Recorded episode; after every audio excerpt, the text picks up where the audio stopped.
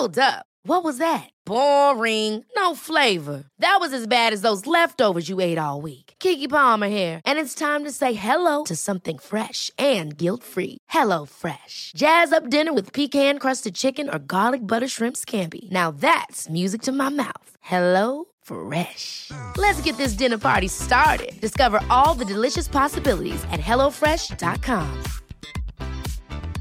Many of us have those stubborn pounds that seem impossible to lose, no matter how good we eat or how hard we work out. My solution is PlushCare.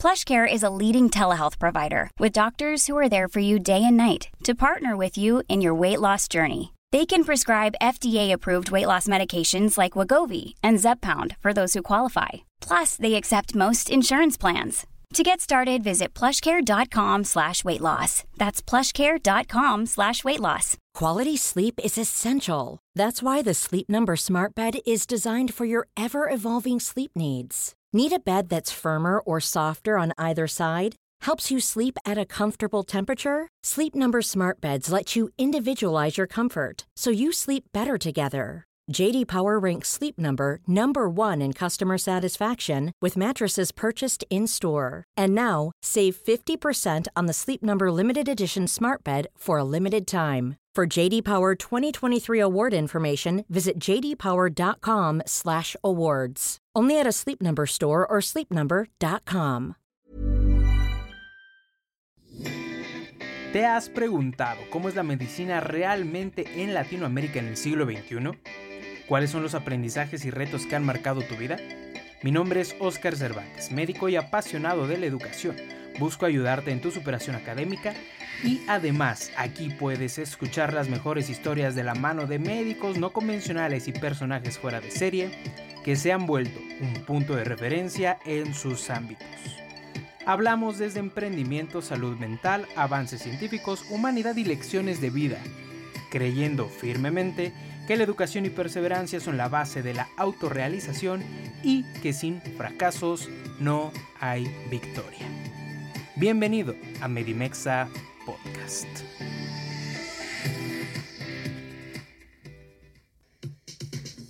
¿Te gustaría aprender, aplicar y retener la medicina desde cualquier lugar? Con Lecturio lo puedes lograr ya disponible la plataforma para toda Latinoamérica. Lecturio es esta experiencia para los estudiantes para ayudarlos y motivarlos a mejorar su estudio. Cuenta con una biblioteca de videos muy muy completa en donde puedes estar abordando diferentes conceptos clave para tu educación. Asimismo con un banco de preguntas avanzadas muy muy padre y una repetición espaciada inteligente, este sistema que te va a estar ayudando a recordar estos conceptos claves. Asimismo te va a estar ayudando obviamente para prepararte y para evaluarte de manera constante para tus exámenes. Recuerda que Lecturio es el estudio sobre la marcha con nuevas preguntas para aprender en cualquier lugar. Lo puedes encontrar en iOS y en Android desde 349 dólares al año. Lecturio, una forma de aprender, aplicar y retener el conocimiento. Hola, hola, espero que te encuentres muy muy bien, espero que estés muy bien el día de hoy. Vamos a estar hablando de un poquito de los temas relacionados al internado médico de pregrado. Este hermoso, este bonito, bonita etapa de la vida de todo, todo médico, que todo médico debe de pasar, todo médico mexicano debe de pasar por este, por este proceso de el internado médico de pregrado. El internado médico de pregrado, por si no sabes, por si eres nuevo por acá o por si estás justo a punto de irte, es un año en donde los estudiantes de medicina se van a los hospitales por primera vez y están ahí literalmente 24/7. Bueno, a veces hasta 36. Pero bueno, eso no es el punto de, esta charla. Eh, prácticamente ahí, en esta etapa, en este año de formación, están ahí la gran mayoría de sus días de su vida de este año. Se llega a aprender mucho, pero también llega a haber muchas inconsistencias. Eh, a veces llega a haber abusos, a veces llega a existir maltratos, pero bueno, eh, dejando de lado esto, pues por lo general tiende a ser el año decisivo en donde los alumnos se convierten, digamos que en niños grandes, y en donde empiezan a ver cuáles son las cosas que más les atraen, que más les gustan. Por ejemplo, eh, no sé si te gusta más la clínica, si te gusta más la atención directa a solamente mujeres, como ginecología, más los niños, como pediatría, eh, alguna quirúrgica, algo más clínico, como medicina interna o sus derivados. Entonces prácticamente todo, todo esto se está abordando en este año, que es un año formativo. Vamos a estar platicando, vamos a estar platicando en un ratito más Voy a estar platicando con el doctor Norberto León. Él es cardiólogo pediatra, que seguramente ya lo conoces. Pero antes, vamos, te, quiero platicar un poquito de mi experiencia personal. Eh, personalmente, yo, hice mi internado, bueno, mi, escuela es, se encuentra en la Ciudad de México, Instituto Politécnico Nacional. El técnico servicio de la patria. Eh, Instituto Politécnico Nacional. Y eh, pues en el año de internado yo me, me decidí ir a vivir lejos, más lejos, porque pues yo llevo ya este, yo ya llevaba 5 o 6 años viviendo fuera de, mi casa y en el año de internado pues eh, decidí irme a vivir a Monterrey, ¿no? De Ciudad de México a Monterrey. Eh, prácticamente pues es otro ambiente completamente, es otra ciudad, es otro, es, es completamente diferente, ¿no? Sin embargo es una experiencia muy, muy padre mi experiencia personal del hecho de haberme ido. Eh, creo que me dio muchísimas fortalezas. Fue algo también muy difícil, muy difícil si tú eres foráneo o si vas a ser foráneo. Eh, debes de considerar que es algo muy difícil en cuanto a la economía. Es muy difícil en cuanto a la vivienda. En muchos casos, en muchas ocasiones te llegas a sentir solo, no llegas a tener apoyo. Así que es súper importante tener esta red de apoyo firme en compañeros o amigos, porque literalmente los amigos que hagas ahí en el hospital, tus mismos compañeros, se van a volver, en este caso para mí, se volvieron mi familia durante ese año. Y ante cualquier cosa o situación, pues acudes a ellos directamente. Es súper importante tener esta red de apoyo siempre, ¿no? Independientemente de la etapa de vida en la que te encuentres. Eh, pues prácticamente mi experiencia fue irme para allá estuve eh, viendo muchísimas cosas, muchísimas cosas, urgencias, urgencias es un campo de guerra, eh, sin embargo a mí me tocó relajado, eh, cirugía es súper, súper pesado. Y particularmente, no te lo voy a negar, sentí un poco de discriminación por ser hombre, ya sabes, cirugía, mundo de hombres, entra un hombre y entra una mujer, a quien le hacen más caso a las mujeres, ¿no? personalmente yo sentí eso ahí, y no me agradó tanto. Fíjate que quería ser eh, residente de cirugía, eh, no sé qué demonios estaba pensando. Pero bueno, eh, medicina interna, medicina interna para mí fue un, un, servicio muy, muy bueno, muy padre, un ambiente muy, muy bueno de los residentes, te trataban muy bien, te enseñaban. Eh, sin embargo, pues sí, el ambiente es pesado, mucha gente fallece, la gran mayoría de pacientes no tiene una cura definitiva. Y pues si si llegas a lidiar mucho con la tolerancia y a la frustración de todo esto. Ginecología, ginecología para mí fue un asco, fue un bodrio. Yo fui literalmente eh, saca papeles, saca papeles, saca todo esto de ginecología. Y fue algo horrible, ¿no? No aprendí nada. Pediatría, pediatría te puedo decir que fue el servicio más pesado de mi internado. Literalmente a nosotros, no sé si sea así en otras sedes, a nosotros nos dejaban atendiendo, eh, recibiendo al bebé, todas las maniobras de reanimación eh, básicas del bebé, de recién nacido, las hacíamos nosotros. Si algo se complicaba, hablar al residente. Muchas veces se complicaban las cosas y pues tú lo tenías que resolver lo más rápido que pudieses, ¿no? Con, con lo que con lo que tenías. Entonces, y aparte, pues en ocasiones llegaban a nacer dos, tres, cuatro al mismo tiempo. Mm, varias eh, guardias, me tocó estar solo. Entonces, pues también fue un poco pesado. Creo que fue el más pesado de todo, más que urgencias. Ya verás tú a ti que te va a tocar más pesado. Para muchos muy pesado. La gran mayoría es eh, cirugía o súper, súper pesado, obviamente pues urgencias, ¿no? Aunque urgencias a mí me gustó muchísimo. Y pues por último, pues yo roté por traumatología, me encantó traumatología, sin embargo, pues no es algo que yo me vea haciendo, no es algo que yo lo lea, lo estudie y me apasione al 100%, aunque es algo que realmente me gusta mucho. Esa es mi experiencia personal muy resumida. Vamos con lo siguiente. Tres consejos. A mí tres consejos que me hubiera gustado recibir. Híjole, tres consejos que me hubiera gustado recibir antes de me hubiera gustado recibir el consejo de aprender a estudiar más, a ser un poco más autodidacta. Creo que pude haber aprendido a estudiar más y abarcar más cosas porque eh, a veces ahí el conocimiento se queda por rebosamiento, entonces eh, es difícil, es, pesado ello.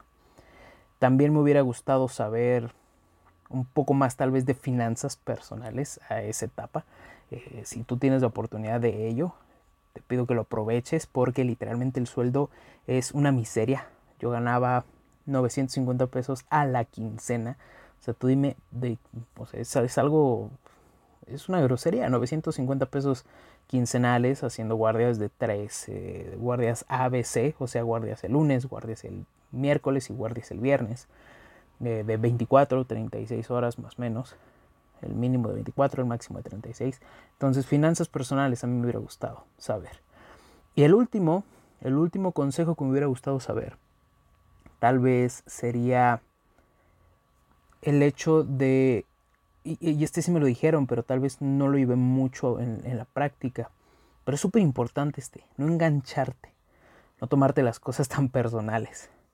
No, no te voy a decir que fui problemático, al final sí tuve algunos problemitas por algunas injusticias de nuestras liberaciones, pero bueno, eh, pero creo que sí, sí me hubiera gustado aprender más a no engancharme, a tener un poco más de inteligencia emocional en ese aspecto.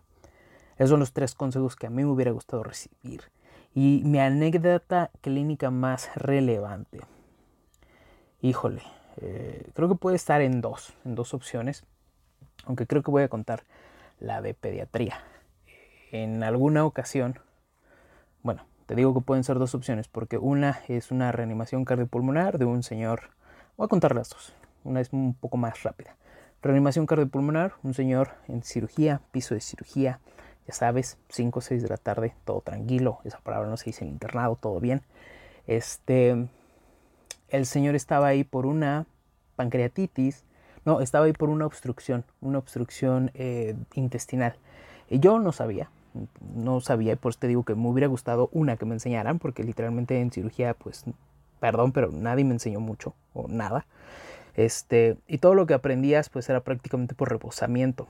Entonces, eh, obstrucción intestinal, principal eh, método terapéutico que se debe de hacer es una descompresión por medio de una sonda nasogástrica. Entonces el señor le estábamos poniendo una sonda nasogástrica, batallamos mucho con ponérsela, estaba despierto, reactivo y todo sus cinco sentidos, en sus tres esferas. Y bueno, al final logramos ponérsela entre la residente y yo. Todo bien. Eh, enseñó un poco grosero, pero estaba exaltado, estaba preocupado. Era normal. Y eh, posteriormente, pues la residente se va. Yo me quedo ahí en piso. Yo estaba, eh, digamos que de encargado de piso, porque pues los quirúrgicos, pues a quirófano. Y el señor en eso estaba con su hija. su hija se para, me empieza a gritar venga, venga, voy. El señor estaba convulsionando. En este momento puedo decir que estaba teniendo una convulsión. Posteriormente perdió el conocimiento y cayó. Yo hice, le intenté hablar, todo, le hablé rápido a la enfermera, le dije que había un paro. Eh, fui rápido yo por el, por el carrito, por el carrito rojo, carrito azul, Regresé y justo cuando regreso ya estaba uno de mis compañeros de medicina interna, que los de medicina interna se encargaban de todos los RCPs, nos echaban la mano con eso, pero durísimo, a todos, todo el piso, a todos los servicios. Este, ya estaba alguien ahí, ya le había hablado a sus residentes de medicina interna. Cuando yo llegué, le empezamos a dar reanimación cardiopulmonar. Literalmente no me tardé ni cinco segundos en lo que fui por todo.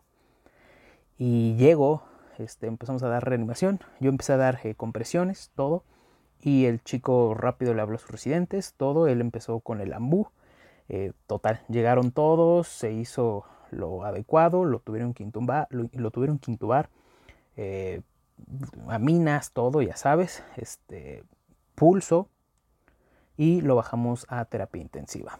A los tres días, no te miento que a los tres días el señor ya estaba arriba, consciente, con su hija, y al momento que me vieron, fue, es, ha sido de las sensaciones más padres que he tenido, el hecho de decir, gracias a usted, estoy vivo. Y la hija también que te agradezca eso, como hayas actuado rápido, es algo que no se te olvida para, para siempre, o sea, siempre lo vas a tener en tu, en tu memoria.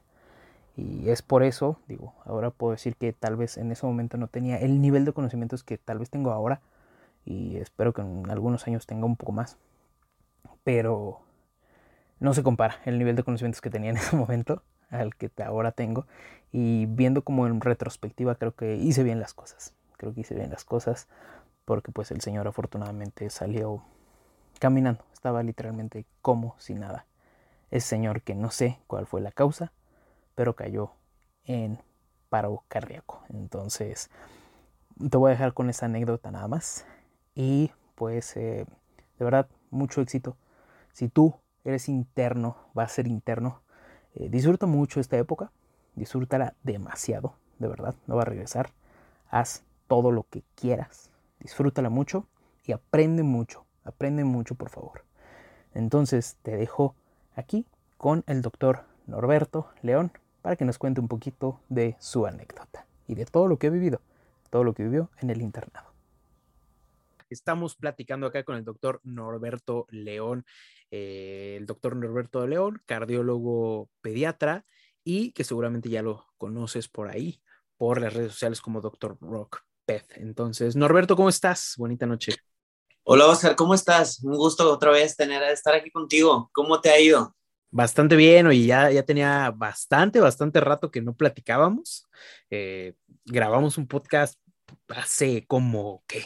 Seis meses, algo así, ¿no? O sea, han pasado un montón. Sí, ya, ya, ya, tiene, ya tiene rato. Más menos, más menos. Muchas felicidades porque ya, listo, ahora sí ya empezar lo, lo que viene, lo bueno, la residencia. Lo que viene, lo bueno, ¿verdad?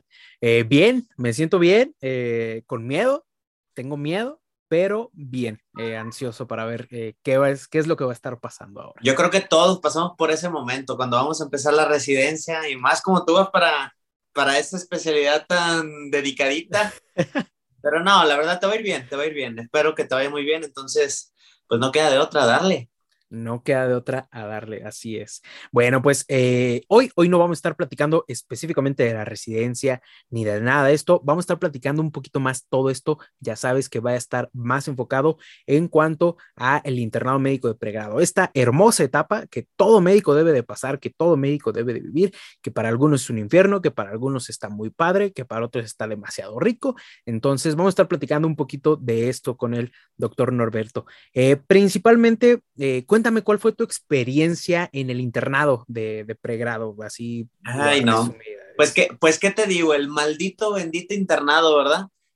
No, la verdad es que es una, es una fase bastante, bueno, a mi punto de vista, bastante enriquecedora. Es algo que le puedes obtener muchísimo, muchísimo provecho, eh, pero que obviamente depende de un poco de, de, suerte. O sea, sí, tus aptitudes, tus actitudes podremos decir que es lo más importante, pero también tiene mucho que ver el contexto donde te desarrollas, porque no siempre vas a contar con lo que necesitas para que sea una experiencia agradable.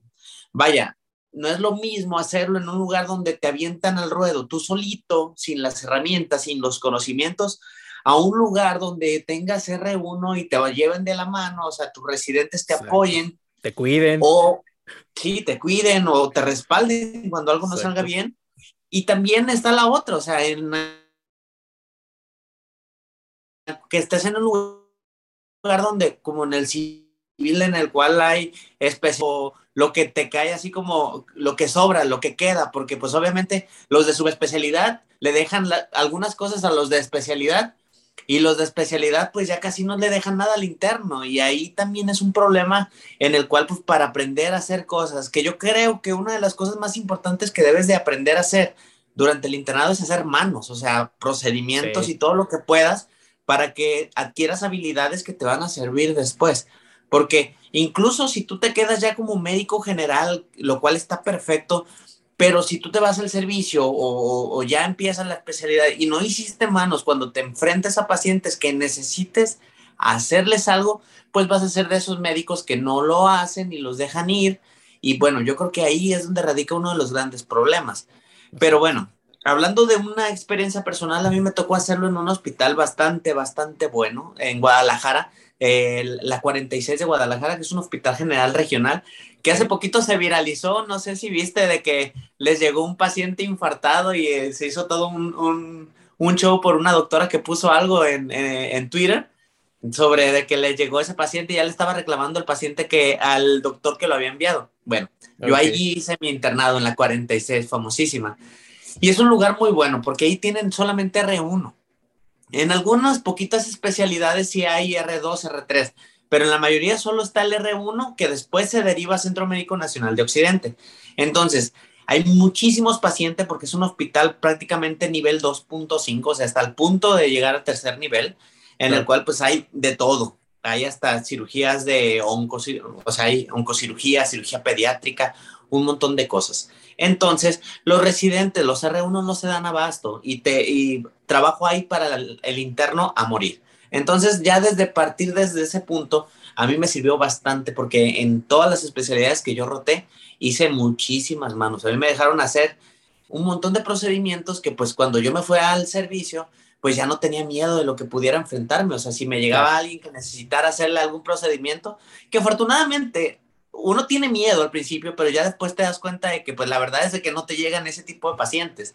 Tú ya estás, dices, no, qué bueno que aprendí a hacer una paracentesis, una toracocentesis, porque cuando, cuando esté, me van a llegar. Y no, hombre, nada más te llegan puras diarreas, moquitos y todo lo demás. Entonces, pero aún así, ante la duda, yo siempre voy a pensar que es lo mejor, ¿no? Que tengas esa posibilidad de aprender y adquirir la habilidad. Ya cuando ya, si la necesitas o no la necesitas después, pues ya es irrelevante porque por lo menos ya te enfrentaste a ello. Eh, a mí me fue muy bien en ese aspecto. Eh, siempre hay cosas pues que a uno le gustan más que, que, otras cosas. A mí nunca me gustó ginecología para nada. Entonces, increíble la ginecología. Me, me hacía para un ladito y si había alguien que le gustaba, toma, te lo dejo, yo lleno tus papelerías, pero tú quédate atendiendo esa, ese parto, yo me voy a la cesárea. Bueno, ya es cuestión de, de gustos, ¿verdad? Yo desde, desde ese entonces, pues yo ya estaba como que muy perfilado hacia dónde quería ir. Sí, me imagino. Y digo, e, eso que, que tú mencionas, es bien importante, ¿no? El hecho de estar aprendiendo acá, por ejemplo, eh, muchísimas cosas prácticas. Ah, yo cuando estuve haciendo el internado, yo lo hice en Monterrey, en el Hospital Metropolitano, y ahí había varios, eh, todos los residentes de medicina interna, y oye, ¿sabes qué? Voy a poner esta sonda nasogástrica, güey. Ok, vas. Y la clásica sonda nasogástrica que no puedes poner y no puedes y no puedes y no puedes y el paciente se la quita y todo. Y fueron como seis veces que llegué con el R1 y oye, es que no puedo, o sea, está imposible, no puedo, intubado, eh, dematizado, horrible. Pues ve a ayudarme, ¿no? Pues, es que no sé, yo no sé poner zonas nasogástricas, me decía el R1 y así de, ¿cómo crees? O sea, si tú me estás mandando a hacerlo, debes de saber hacerlo, o sea, y, y fue como que son como cosas que tú dices, no manches, yo no quiero hacer eso cuando yo tenga la oportunidad de hacerlo. ¿No? Decir, ¿sabes qué? Vente, vamos, sin problemas. Y es algo bien importante.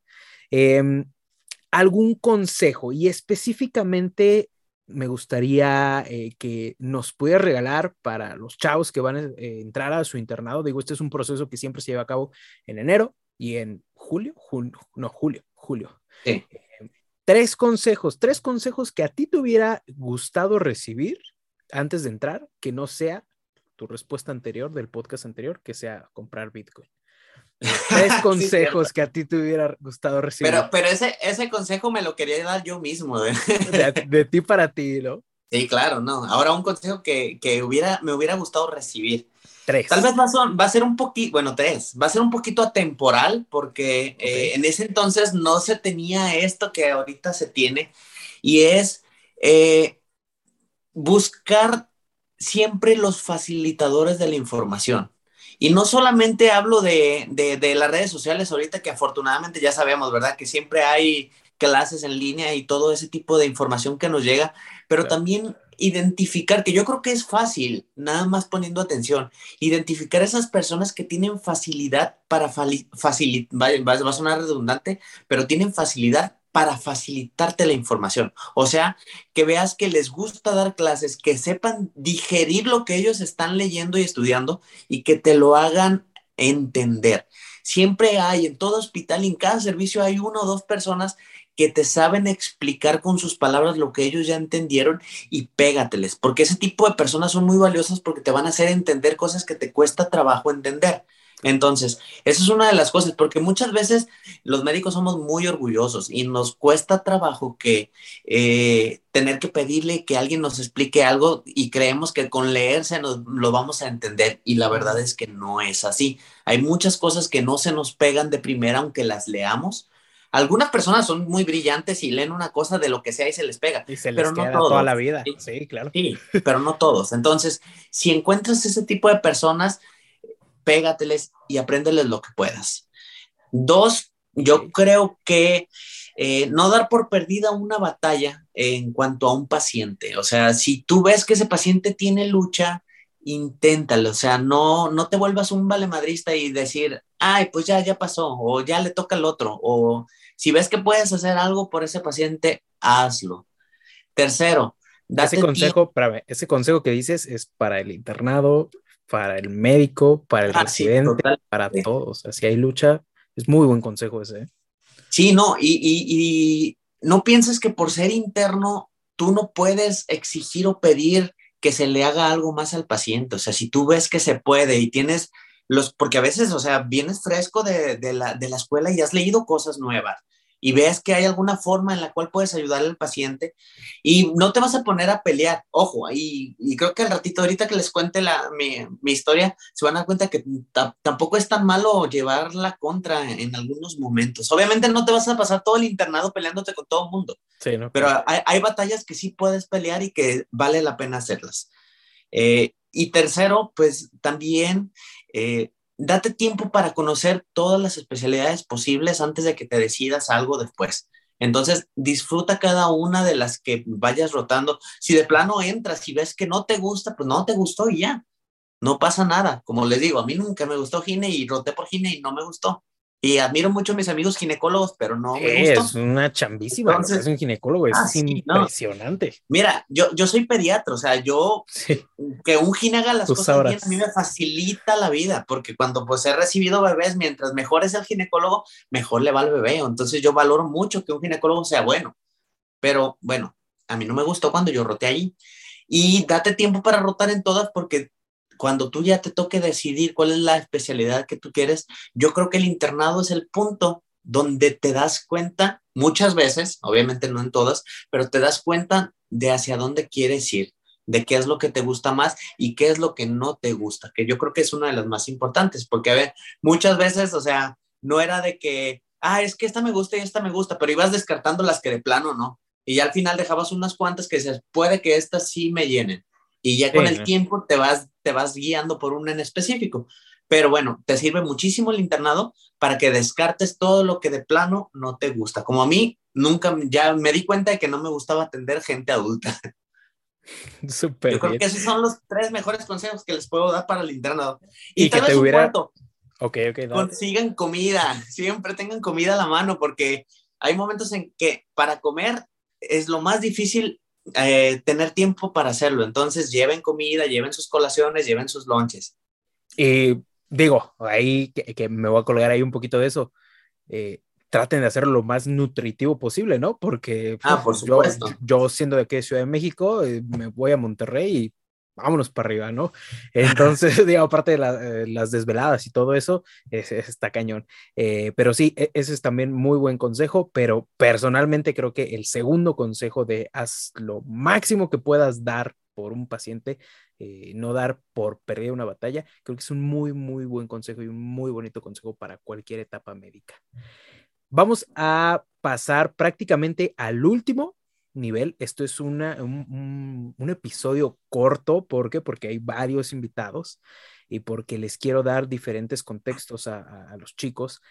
¿Cuál es tu experiencia clínica más relevante o, no clínica? Que, es algo que te pasó en el internado y que tú dices, esto me cambió, de eso me marcó, esto jamás se me va a olvidar. Mira, justamente yo creo que va relacionado con el segundo consejo que les di, de no dar por perdida ninguna batalla. Y no es que me ponga ninguna capa de héroe, porque por supuesto que no, o sea, era el internado. Pero bueno, hay batallas que a veces tú sientes y te, te llenan la curiosidad de que dices, no, yo sí, tengo que, tengo que seguirle hasta donde me lleven las consecuencias, ¿no? Obviamente intentando todo, todo, todo el tiempo pues mantener el respeto que se pueda para que no te corran del internado. Pero bueno, a mí me pasó pues cuando yo estaba rotando en traumatología y en la 46, fíjate que es un servicio en el cual tienen residentes, ese sí tiene R1, R2, R3, tiene de, de todos los, los niveles, pero el R1 solamente está haciendo cosas administrativas y de ahí en fuera todos los demás están en quirófano y en piso se desentienden por completo de piso y el interno es el que guía piso. El interno es el residente de piso. Sí, y el interno es el que pone los manejos eh, antibióticos, escala, todo, todo, todo, todo. el que vigila las guardias. Entonces, eh, ahí el interno sí tiene, tiene bastante poder porque los residentes no los ves más que en la entrega y ves nada más al R1 y a veces al R2 porque los demás están en quirófano desde temprano. Entonces, a mí me pasó de que llegó una, un ingreso, una señora, me acuerdo muy bien, una señora que había sido atropellada entonces, esa señora la tuvieron en, bueno, la tuvieron en urgencias, la subieron a piso porque tenía, según tenía una fractura. Eh, la fractura era una fractura de húmero y pues obviamente estaba inmovilizada, estaba con sus este, tensores, no me acuerdo cómo se llaman, para que pues mantener la, la reducción que le habían hecho. Y, pero la señora con el paso del tiempo empezó como a deteriorarse y yo la veía que empezaba a ponerse más pálida y pues tú la verdad es de que tu ojo clínico puede ser tan bueno como tú quieras, pero no tienes la experiencia para pues, poder ver con fineza muchos detalles que ahorita uno ve y dice, ah, pues fácil, pero en ese momento no. Entonces, pasó de que empecé a ver que, que, esa paciente se estaba empezando a deteriorar, a deteriorar, eh, cada vez respiraba más rápido, luego se empezó a hipotensar, la vi más pálida, ya dije, no, algo está pasando, o sea, Esto no, no, no, era, no era normal. Claro. Eh, y pues empecé pues a explorarla, ¿no? Y yo sentía que el abdomen estaba duro. Para esto es que ya la habían, en urgencias ya la habían valorado los cirujanos y todo y decían pues que no había nada y yo tenía la sospecha de que algo estaba mal, algo estaba mal. Y pues lo, lo primero que lees, ¿no? Eh, daño a víscera sólida, daño a víscera hueca y tú decías, no, pues es que a lo mejor está sangrando, tiene, y lo, lo, que yo pensaba es de que, pues no, pues tiene una ruptura esplénica o algo, una ruptura del hígado, y por la zona decía, no, es esplénica. Y yo ahí estaba así haciéndome, haciéndome las chaquetas mentales para decir qué era, porque pues obviamente no eres un experto. Sí. Y, Pero pues obviamente, una vez de que te convences de algo y dices, no, esta, esta paciente de plano está sangrando, de algo, algo está sangrando. Yo creo que es el vaso, pero algo tiene. La atropellaron y algo se reventó ahí adentro y tienen que valorarla. Y pues ahí vas a pedir la interconsulta. Tú ni siquiera te la firma nadie, o sea, porque no tienes adscritos, no tienes residentes, tú vas y ya vas y la pides. No, a ese ya la valoraron en urgencias. Y tú ahí intentar convencerlo. No, pero es de que ahorita la revisé. Y, no, pues es que no. A ver, tómale una gasometría. Ahí vas y le toman la gasometría y ves cómo sí está viendo cambios, cómo la hemoglobina baja y, y no, es que esa no es una, o sea, empezar a discutir con un R, uno de cirugía general, cuando tú eres un interno, y pues decirle, no, es que mira, tiene una acidosis metabólica, no, es que esa, esa, esa es respiratoria y, y, contra un, un R1 de cirugía general. Entonces, a veces el orgullo te gana y tú quieres competirle, aunque él ya pasó el ENAM, ya, ya están haciendo su residencia y ahí empiezas a discutir. Y me acuerdo que sí fue una discusión bastante aclarada porque después de tanto que les insistí, de tanto que fui y le alegué al subdirector, subieron, la valoraron. Decían, no, este, no, no, no, no tiene, no es el vaso, no es una ruptura, debe ser por el dolor de la, de la, de, la, este, de la fractura. Y yo, no, y así, y yo me acuerdo que, que sí le, le hablé hasta fuerte al residente y él también me levantó la voz, así como de, tú eres el interno, cállate. ¿Qué vas a saber tú, no? y, pues, y pues tú qué haces, ¿no? Yo, yo le pedí este, una, pues nada más una biometría, una biometría y vi que pues tenía anemia y pues indiqué una transfusión, era lo que podía hacer, porque decía, es que está sangrando, y yo estaba seguro de que estaba sangrando, eso me decía a mí mismo. Y pues nada, no le hicieron nada en la noche. En la mañana, primera hora, no sé si alguien les dijo algo, subieron a ver a la paciente, la valoró otro médico y dijeron, esta paciente tiene algo, va para el APE. La metieron al APE y tenía ruptura de vaso. O sea, sí tenía ruptura de vaso. Tanto tiempo con ruptura esplénica. Sí, o sea, tuvo ruptura. Afortunadamente se encapsuló y pues como tal, o sea, fue una, un, sangrado encapsulado. La paciente la contó, o sea, alcanzaron a hacer la esplenectomía, la transfundieron, todo lo que le tuvieron que hacer se fue a terapia intensiva. Este, de hecho, ya cuando yo la volví a ver a la señora, ya fue cuando yo ya estaba en otro servicio y porque ya la habían operado. Entonces, ya la, ya la habían incluso operado la, la fractura, ¿eh? que llegas a otro servicio y, ¿cómo que yo Pero espérate, o sea, déjame te digo, déjame te digo cuál era el siguiente servicio que me tocaba después de ese pleito, cirugía general. y, que, y, que, me dicen desde, desde el inicio que me iba a tocar con ese residente con el que me peleé, iba a ser mi residente, iba a ser mi, residente, y, y yo así con, no mames, me va a despedazar este tipo porque pues, o sea, sí, sí, pues uno, uno está acostumbrado a esas jerarquías, ¿no? Y pues de haberte peleado con él en una guardia. Y no, pues primera guardia que me toca con él, porque pues estaba en, guardia, me dice, ven, y yo, ahí voy, ¿verdad? De que, pues, ay, ya me va a decir. Y me dice, no, güey, me dice, así me dice, no, güey, me gustó cómo, cómo defendiste a tu paciente. y, y me dice, todo bien, y de ahí en fuera me hice amigo de ese compa. Hasta ahorita todavía es mi amigo. Entonces, eh, hay batallas que sí vale la pena pelear, hay batallas que sí tú dices, bueno, si puedes hacer algo por el paciente o tú estás seguro de lo que estás viendo, intenta luchar por él. A lo mejor le vas a ayudar un poquito. En este caso, en la noche tal vez no me hicieron caso, ¿verdad? Pero bueno, ya se, hay una... Pero ayudaste a salvarle, literalmente ayudaste ese ruido y a que se le salvara la vida a la señora y hay batallas que sí deben de ser. Muchas cosas se te van a pasar, muchos errores se van a cometer y tal vez no en todas las, veces te va a salir y muchas veces te puedes equivocar y más cuando todavía no tienes el conocimiento y los fundamentos y las bases. Y también hay que ser un poquito humilde para cuando te equivoques, callarte los hocico y ya, bueno, ok, te equivocaste, me equivoqué, no pasa nada, o sea, voy aprendiendo, soy interno, para que no tengan miedo de que si hay algo que creen que pueden ayudar, pues denle. Si ven que no, pues ya, silencio y a leer y aprender. Claro, y yo creo que es la, la que más me quedó así marcada. Y como pues, aunque uno piensa que va a haber consecuencias malas, pues bueno, a veces te terminas ganando un amigo nada más por haber defendido un paciente.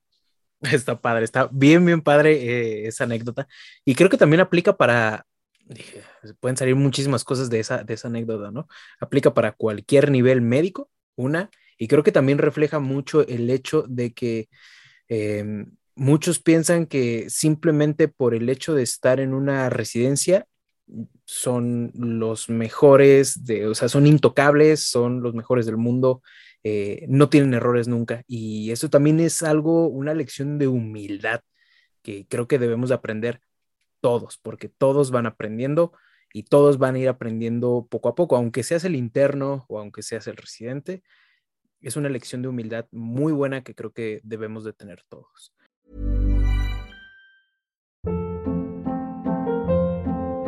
Hold up. What was that? Boring. No flavor. That was as bad as those leftovers you ate all week. Kiki Palmer here, and it's time to say hello to something fresh and guilt-free. Hello Fresh. Jazz up dinner with pecan-crusted chicken or garlic butter shrimp scampi. Now that's music to my mouth. Hello Fresh. Let's get this dinner party started. Discover all the delicious possibilities at HelloFresh.com.